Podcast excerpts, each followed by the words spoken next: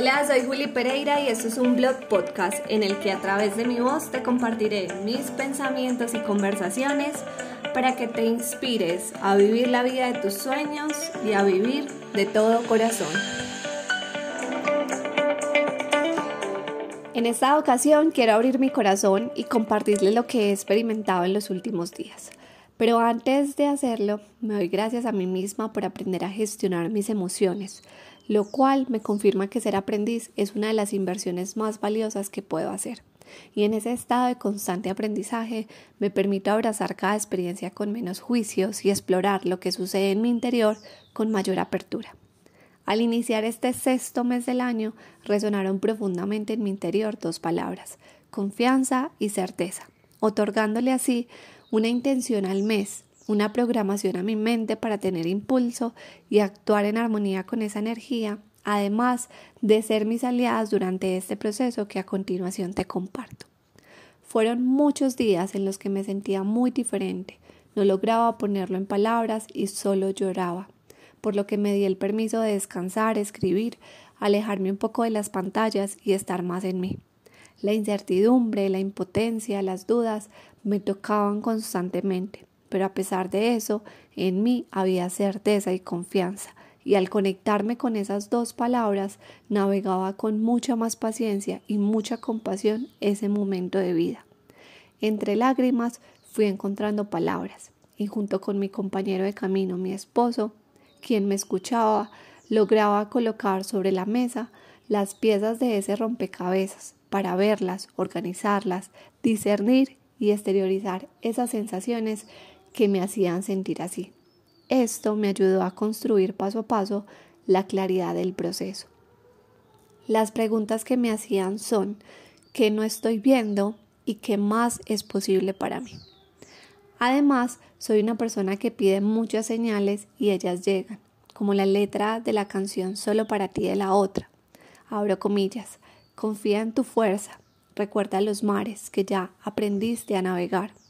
Tú sabes, Tú puedes, tú vales, lo canta la tierra que pisan tus pies.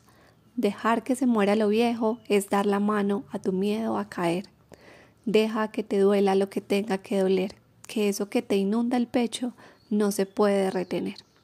Cierro comillas.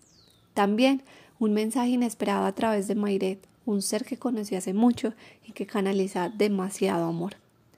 Cuento todo esto porque sé que todos tenemos desafíos y momentos difíciles, pero sé que son la posibilidad de crecer y evolucionar, porque no se trata de buena o mala suerte, es tan solo las consecuencias de las acciones lo que hace que vivamos la vida de hoy.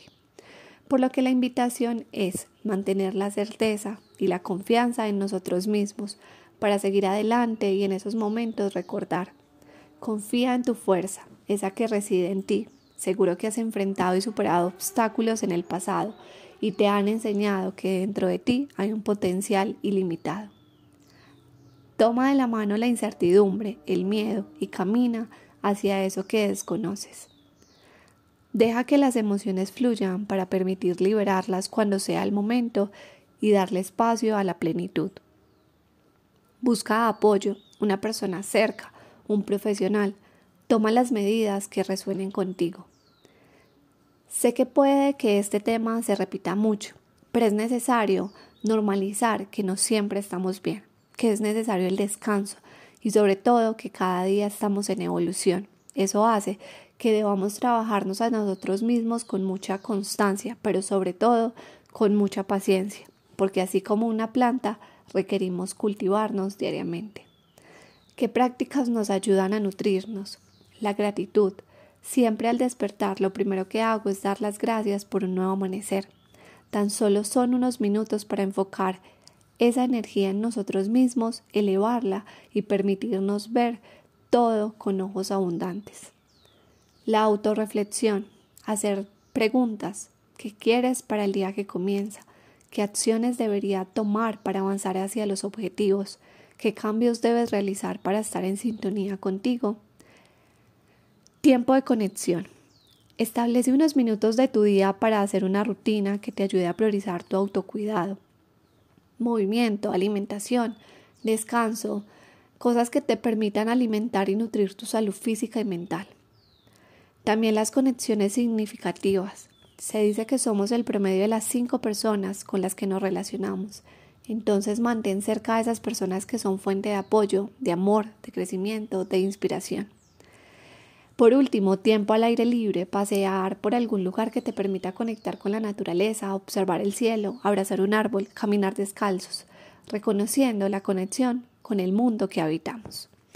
Lo más importante, decirte que eres único, única y que debes explorar qué funciona para ti, filtrando todo lo que lees, escuchas, ves, para que alinees o para que te alinees con la vida que quieres vivir tus valores y así vivas una vida de todo corazón.